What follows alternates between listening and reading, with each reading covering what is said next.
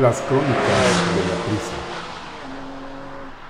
Bienvenidos a estas crónicas de la prisa.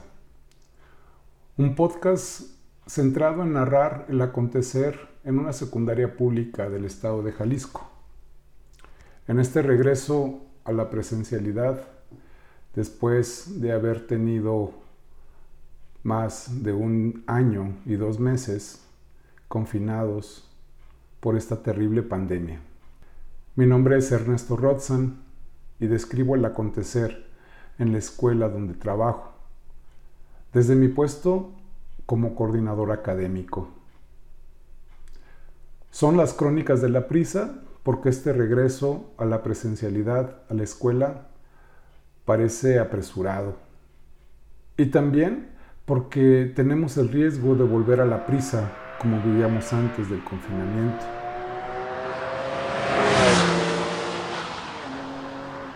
Aquella prisa que describe muy bien nuestra forma de vivir, apenas con tiempo y energía para reproducir lo que ya conocemos y nos queda casi nada para crear posibilidades nuevas.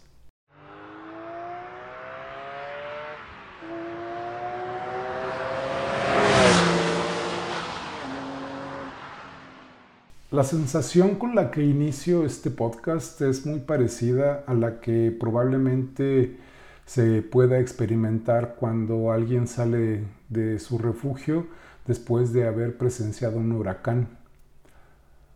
Sale y el cielo ya está azul, eh, el, el sol brilla y se encuentra con la terrible devastación de edificios destruidos, cosas tiradas, carros volteados que dejó el huracán.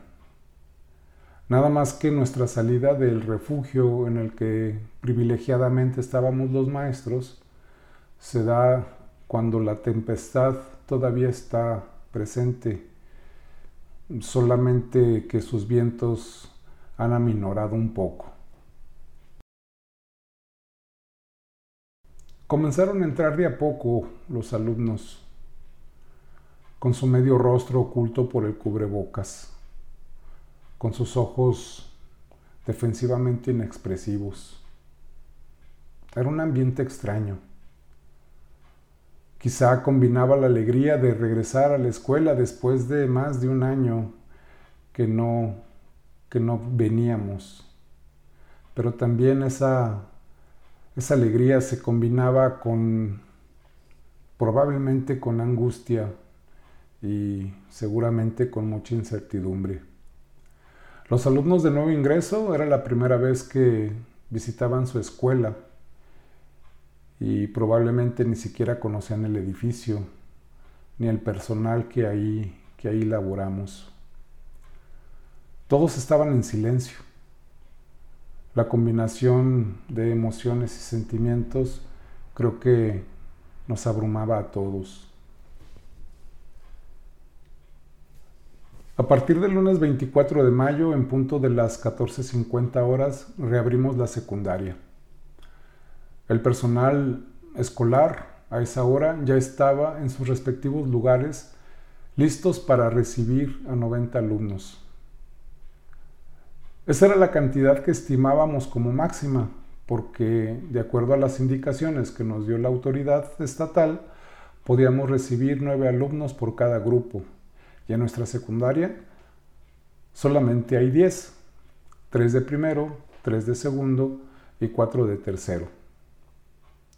Puntualmente, los secretarios abrieron la puerta y ellos iban a ser los encargados de recibir las cartas responsivas firmadas por los papás o mamás o tutores en las que expresaban que voluntariamente enviaban a sus hijos y que además también eran conscientes de los riesgos que esto implicaba, pues era probable, ojalá que no, que pudieran originarse contagios en la escuela. Un compañero y yo éramos los encargados de dirigirnos a los alumnos para decirles dónde debían de formarse. Les solicitábamos que respetaran la sana distancia y que se ubicaran en las cruces que estaban marcadas con gis en el piso de la cancha, que también nos sirve como patio. Afortunadamente la, la tenemos techada. No sufrían bajo los rayos del sol y el calor de finales de mayo. El director y el subdirector al fondo esperaban a los alumnos y los acompañaron mientras estaban esperando a que llegaran los demás. En esta espera les daban las últimas indicaciones, que siempre era prudente guardar la sana distancia, que en todo momento se debía portar el cubrebocas y que también deberían usar el gel antibacterial cada que tocaran objetos que no eran de su propiedad y se les solicitaba que lo preferible era que no se prestara ningún objeto entre sus compañeros. En caso de que no llevaran el gel, podían bajar al, al baño. Nuestra escuela afortunadamente cuenta con agua corriente y con jabón líquido. Por su parte, los prefectos estaban esperándolos en las escaleras de cada piso para poderles indicar la localización de sus respectivos grupos.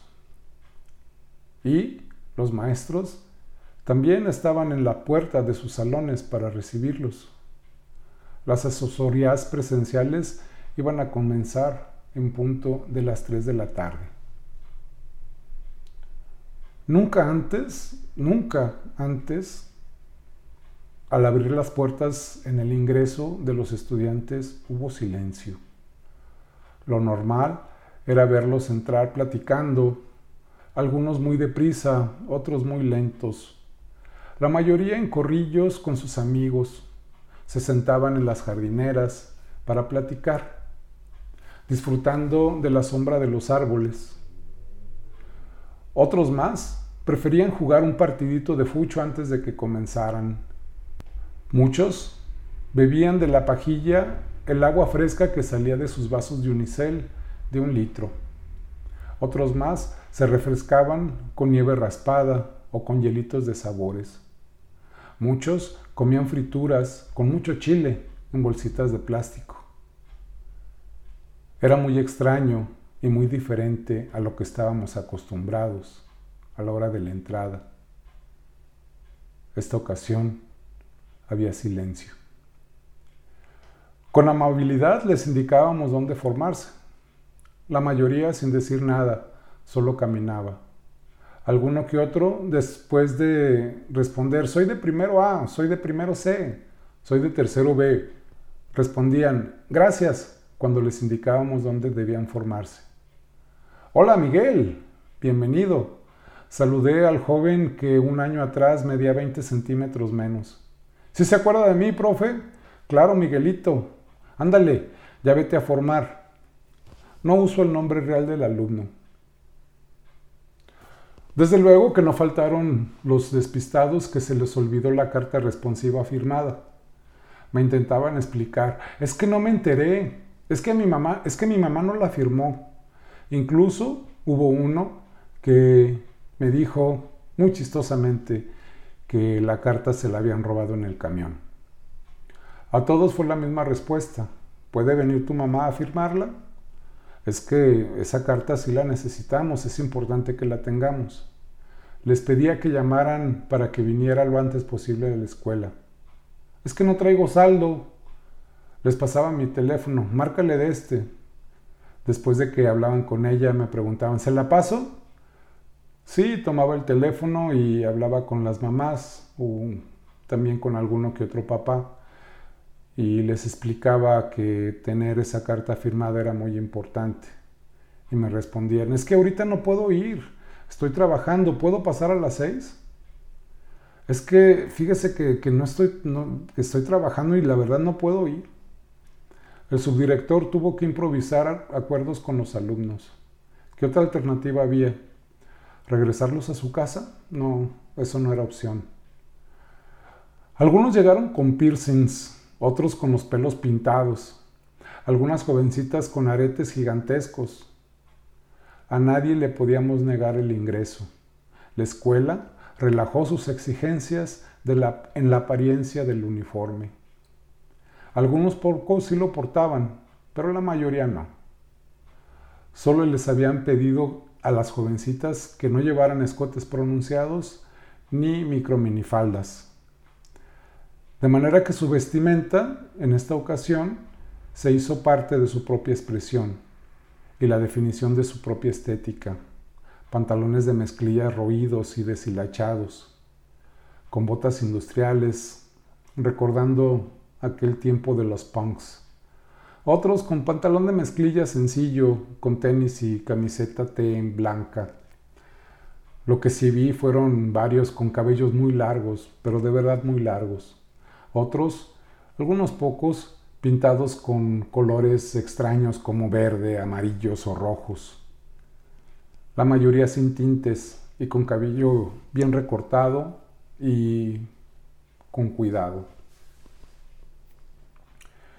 Era el primer día de regreso a la escuela después del confinamiento al que nos vimos obligados por esta pandemia. Y los siguientes en esta semana fueron parecidos. Justo a las 3 de la tarde sonaba el timbre, ese timbre que teníamos más de un año sin escuchar. Ordenadamente los alumnos avanzaron a sus respectivos salones. Los de segundo grado usaron la escalera de la derecha, la chiquita, que solo sube al segundo piso. Los de primero y, de, y dos grupos de tercero subieron por la escalera izquierda, para lograr así la sana distancia y evitar en todo momento las, las conglomeraciones. En cada grupo esperábamos nueve alumnos, como ya decía, pero en promedio llegaron seis. Por la forma en que se organizaron los grupos, el orden alfabético del apellido paterno, estimábamos que probablemente algunos no irían porque no coincidirían con sus amigos. Incluso alguna alumna me llegó a comentar, no, profe, no coincido con mis amigos, mejor le voy a seguir acá en la casa con las actividades en línea. En menos de dos minutos, el patio y los pasillos quedaron vacíos. Todos, todos se encontraban en sus respectivos salones. Una vez que atendimos todos los asuntos de las cartas responsivas que nos entregaron y que el subdirector estuvo definiendo el procedimiento para solucionar pues, este problemilla, subí a ver los grupos. Dos alumnos sentados por mesa en los lados opuestos del rectángulo, intentando conservar la sana distancia. Aquí se puede hacer, pero de seguro no lo pudieron lograr cuando se subieron al camión atestado que abordaron para venirse a la escuela. A los maestros se les escuchaba una voz animosa expresando la bienvenida. Los jóvenes en silencio prestaban atención a sus maestros.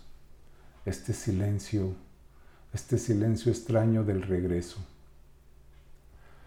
El regreso a la presencialidad escolar se definió desde el 11 de mayo, cuando el secretario de Educación, Juan Carlos Flores Miramontes, publicó el acuerdo, le llamaron el acuerdo, para definir cómo y cuándo se haría la reapertura de las escuelas. Sinceramente me suena curioso que se le llame acuerdo. Suena como si hubiera sido el resultado al que se llegó después de una conversación muy horizontal en la que se escucharon todas las partes interesadas pero sinceramente se siente como algo realmente vertical. A ningún maestro que yo conozca, por ejemplo, se le invitó a participar en la construcción de este acuerdo. Fue más bien un dictamen definido desde las altas esferas del poder. Este acuerdo incluye los niveles de educación básica, normales y media superior estatal, pero se ve claramente que solo pensaron en preescolar y en primaria y no en las broncas que implica organizar los asuntos en la secundaria. Me explico. En el preescolar y en las primarias, en cada grupo hay a lo más dos maestros. La mayor parte de las veces solo es uno. Los maestros trabajan por jornada, es decir, trabajan no por hora, sino por turno, ya sea el matutino o el vespertino. Cada maestro tiene a lo más 45 alumnos de manera que pues, la organización no se hace tan complicada. Pero en cambio, en la secundaria, cada grupo tiene 10 maestros. Los maestros no trabajan por jornadas, sino por horas. Y quienes tienen tiempo completo alcanzan las 42 a la semana. Y esos maestros con 42 horas llegan a atender hasta 10 grupos. Y esto significa que son los responsables de atender a más de 400 alumnos. Tengo 14 años trabajando en secundaria y en este tiempo las cosas siempre han sido iguales. Se piensa en el modelo de primaria y de preescolar y eso mismo también se debe de aplicar en la secundaria. Por eso, acá en las secundarias tenemos que hacer malabares para adecuar los lineamientos que nos indica la autoridad. Sinceramente ya estamos acostumbrados a esto. La molestia por eso ya se ha dejado atrás y más bien se ha transformado en una simple ironía resignada. La autoridad estatal consideró que estamos en la posibilidad de ah, reabrir las escuelas principalmente por dos razones. Tenemos más de un mes aquí en el estado de Jalisco que el semáforo COVID se encuentra en verde. Es decir, que la cantidad de contagios y de lamentables defunciones se han ido reduciendo con el paso del tiempo.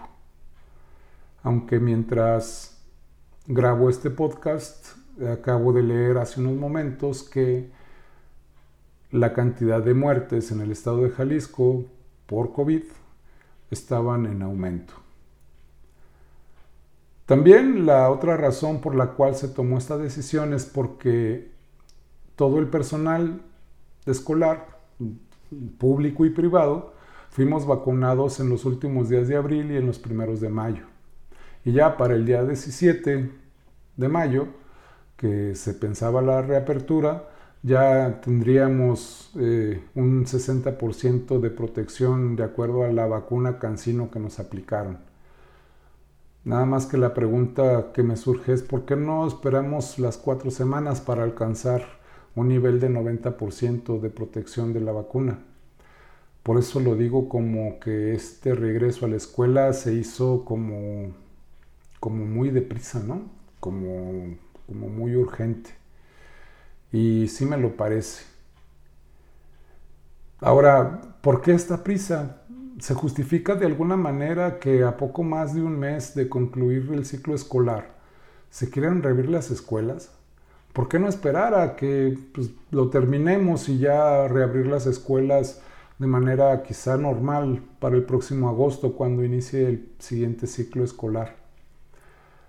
Eh, la postura del gobierno federal, que la han repetido en diferentes ocasiones, es que los alumnos, los niños, los jóvenes, eh, realmente se encuentran en una situación de afectación emocional y psicológica mm, realmente severa y que mm, para ayudar a solventar un poco esta situación, las escuelas podrían ayudar y por eso el regreso. Además, desde el mes de octubre, las autoridades hablaban que el 10% de la población escolar en el país eh, había desertado de las escuelas debido a que no tenían ni televisión, ni internet, ni, ni algún dispositivo para hacer las, las actividades del trabajo a distancia. Yo no sé si realmente sea así, que sea el 10% de deserción porque sinceramente yo creo que aquí hay una confusión. Sí es cierto que también en nuestra secundaria más o menos el 10% de los estudiantes no se han sumado a las clases a distancia y también hemos tenido problemas para entrar en comunicación con ellos. No obstante, esto no necesariamente quiere decir que desertaron, más bien no están vinculados a las actividades de la escuela, pero pues, en realidad no sabemos qué pasa con ellos, si simplemente dejarán la escuela o no, o continuarán una vez que se reabran las actividades. En la secundaria realmente se han hecho esfuerzos bastante serios para localizar a todos los alumnos, sin embargo, con mucho con muchos no, no lo hemos logrado.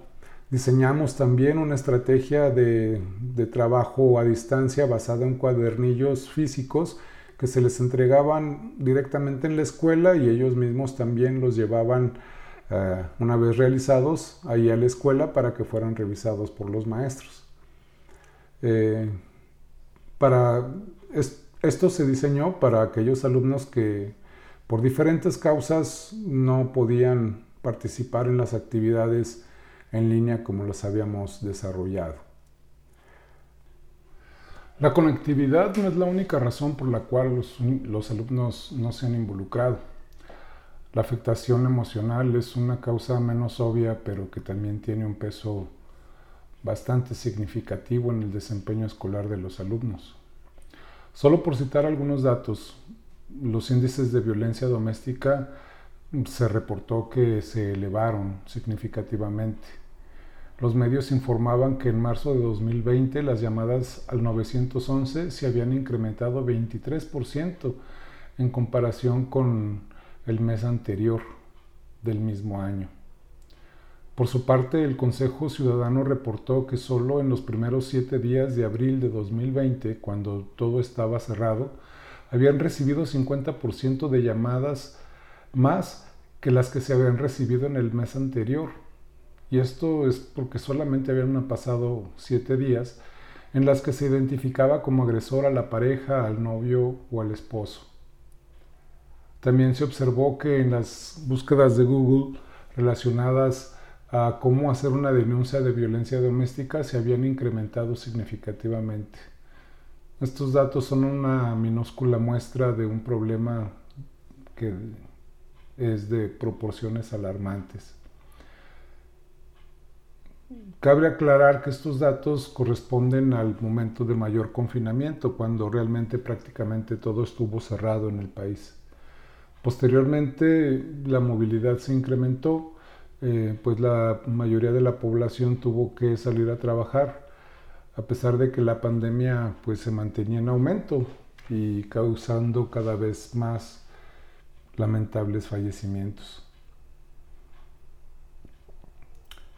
La afectación en los aprendizajes, híjole, mejor ni hablemos. Estamos siendo testigos de la mayor crisis educativa que se haya tenido en la historia. Y esta crisis, los que más la van a sufrir van a ser sin duda los sectores menos favorecidos y más vulnerables de la población. Entonces, la pregunta, ¿es urgente retomar las actividades escolares? Sí. Comparto la posición, sí. Es necesario regresar. No obstante, la sensación que esto produce, pues, causa angustia y causa incertidumbre, porque todavía estamos con altos riesgos de contagiarnos no solo a nosotros mismos, sino de traer el virus a nuestras casas y poder contagiar a nuestros seres queridos. En un par de días, los subdirectores, por indicación del director, organizaron el regreso a la presencialidad.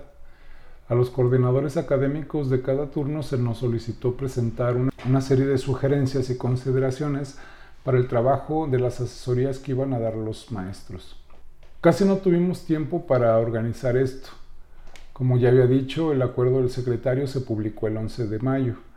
Eh, las juntas entre directivos de la zona eh, se realizó el día 12 y pues en realidad no tuvimos tiempo para pensar en una estrategia de apertura, pues, todo fue rapidísimo. Había que informarles a los docentes, a los padres de familia, a las madres, a los alumnos, a todos. Y la idea era que comenzáramos el 17 de, mayo. A esto pues, vimos que resultaba verdaderamente difícil, pues no habíamos informado prácticamente a nadie eh, se resolvió que tuviéramos junta el viernes 14 de mayo con los maestros para pues, informarles cómo sería el regreso, organizar los horarios, etc. Y a los padres de familia mm, los tendríamos en una junta informativa el, el lunes 17, el martes 18 y el miércoles 19. Por eso se resolvió que lo mejor y más recomendable era reabrir las puertas el 24 de mayo y no el 17. Sin embargo, todos estos proyectos pues se vinieron abajo porque la junta que teníamos para el viernes 14 pues suspendió porque por ahí de las 8 de la noche los subdirectores informaron en los grupos de docentes de WhatsApp que las autoridades acababan de informar que se daba el día 14 de mayo como feriado para festejar el Día del Maestro. Afortunadamente, durante esta primera semana de reapertura, varios papás y mamás se presentaron en la escuela para explicar por qué sus hijos no habían participado en las clases a distancia. Se dirigían con el subdirector y conmigo. Ya nos habíamos puesto de acuerdo en cómo abordar este asunto para lograr la recuperación de estos alumnos. La recuperación, pues en realidad solamente es una manera de decirlo. Recuperar los aprendizajes es en realidad imposible ha sido muchísimo tiempo. Más bien lo que intentamos lograr es reincorporar a todos los alumnos o a la mayor cantidad. Al hablar con los papás y las mamás de los alumnos pudimos asomarnos un poquito al panorama en verdad desolador que vivieron muchas familias. No solo hubo pérdida de trabajos y difíciles condiciones económicas. Apareció el dolor por los lamentables fallecimientos. También vimos que hubo tensiones familiares y casos de violencia. Y algo alarmante, muchos divorcios, también muchos divorcios que implicó cambios de domicilio y unas afectaciones emocionales de verdad severas en nuestros alumnos. Lo importante es que ya estás aquí y haremos todo lo posible para que te recuperes. Era lo que les decíamos a los alumnos. Fue muy significativo cuando lo a una alumna al entrar a la escuela, a la que le pregunté, hola, ¿cómo estás? Ella clara y directamente y sin ninguna cortapisa me dijo, mal. Y siguió caminando. Algunos alumnos que me tienen confianza me platicaron de la difícil situación que vivieron durante el confinamiento. Las historias eran muy parecidas unas de otras. Me dedicaba a cuidar a mis hermanitos, mi mamá me tenía de chacha. Era lo que narraban las jovencitas. Entré a trabajar en una llantera o vendía tal cosa o mi papá me llevó a trabajar con él. Era lo que me comentaban los jovencitos. Nos tuvimos que cambiar de casa. Mi papá perdió el trabajo. Mis papás se divorciaron y me fui a vivir con mi papá y nos cambiamos de casa. Vivía en la casa de mi tía y allá no tenía internet. Me fui con mi abuelita. Algunos de ellos, cuando me platicaban, se les enrojecían sus ojos y se les llenaban de lágrimas mientras narraban sus tristes experiencias. Si era urgente el regreso y afortunadamente estamos en la posibilidad de hacerlo. A lo largo de la semana varias veces sentí el corazón que se me apachurraba al escuchar las historias que en confianza me narraban los alumnos. Pero también la situación de los maestros no fue, no fue tan diferente. Varios tuvieron pérdidas muy dolorosas de esposos, de padres y madres, de familiares, de amigos. A eso también se suman numerosos casos con problemas de ansiedad y depresión que también se llegan a somatizar con presión arterial alta o problemas para conciliar el sueño, irritaciones en la piel, problemas gástricos como colitis y gastritis. Ha sido todo esto muy difícil. A pesar de que tuvimos el privilegio de podernos quedar en casa y de, de recibir siempre nuestro sueldo, el confinamiento fue una prueba muy difícil, en verdad, para todos, y provocó que salieran las sombras más oscuras que tenemos en nuestro interior. Las tensiones en las parejas y con los hijos han sido comunes y verdaderamente severas. Es urgente la ayuda psicológica y emocional. no solo para los alumnos, sino para todo el personal en la escuela. Y estoy seguro que si lo extendemos tantito, en realidad, pues lo necesitamos todos. La autoridad escolar indicó que este regreso a clases en realidad no era tal, sino que solamente aplicaríamos asesorías de regularización y de atención a, las cuestiones administrativas. de manera informal se nos hizo énfasis en que diéramos atención socioemocional a los alumnos. Este asunto sinceramente me molestó porque pues es fácil pedirnos que atendamos la situación socioemocional de los alumnos, pero pues en realidad carecemos de una verdadera preparación y de una capacitación en forma.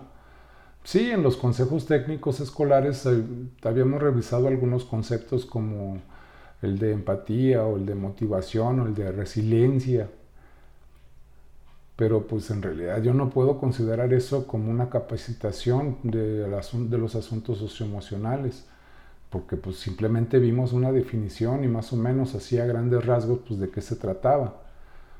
Esa sensación de recibir una responsabilidad inmensa con apenas unos gises y un montón de buenas intenciones es muy conocida entre nosotros los maestros. Las autoridades nos dicen qué debemos hacer. ¿Cómo hacerlo? Que cada escuela lo decida y lo diseñe, si para algo se han conformado en unas verdaderas comunidades de aprendizaje en y para la vida. Es lo que nos dicen. Ya íbamos dando tumbos y mucho apoyo y sintiéndonos en realidad bastante solos. Pero eso sí, lo que caracteriza a los docentes es que le entramos y no nos rajamos. Con muchas ganas, pero también con, con mucha improvisación. Las salidas después de la limitada jornada se han parecido muchas entre un día y el otro.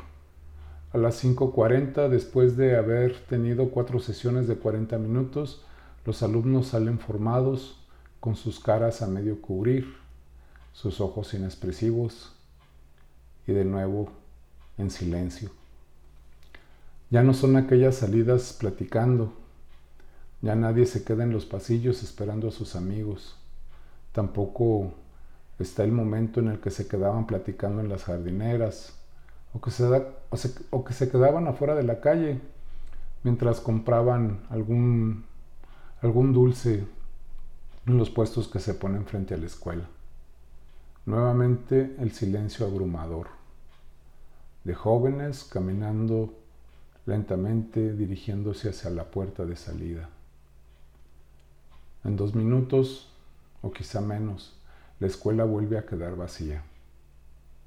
Desafortunadamente, el jueves nos recibieron con la noticia de que un compañero presentaba síntomas de COVID. La doctora escolar, de la cual afortunadamente podemos contar, lo estuvo escuchando toser y se le acercó para medirle el nivel de oxigenación. El resultado que dio fue alarmante, 80%. Se le pidió que se retirara y que acudiera a revisión médica. El próximo lunes sabremos el resultado y en caso de, pues, que ese compañero se haya contagiado, todos en la escuela eh, debemos presentarnos para hacernos pruebas y poder así descartar o ojalá no confirmar el posible contagio. El riesgo es latente. Esta pandemia no nos brinda tregua. Por esta ocasión es todo. Les agradezco su atención. Que tengan buen día.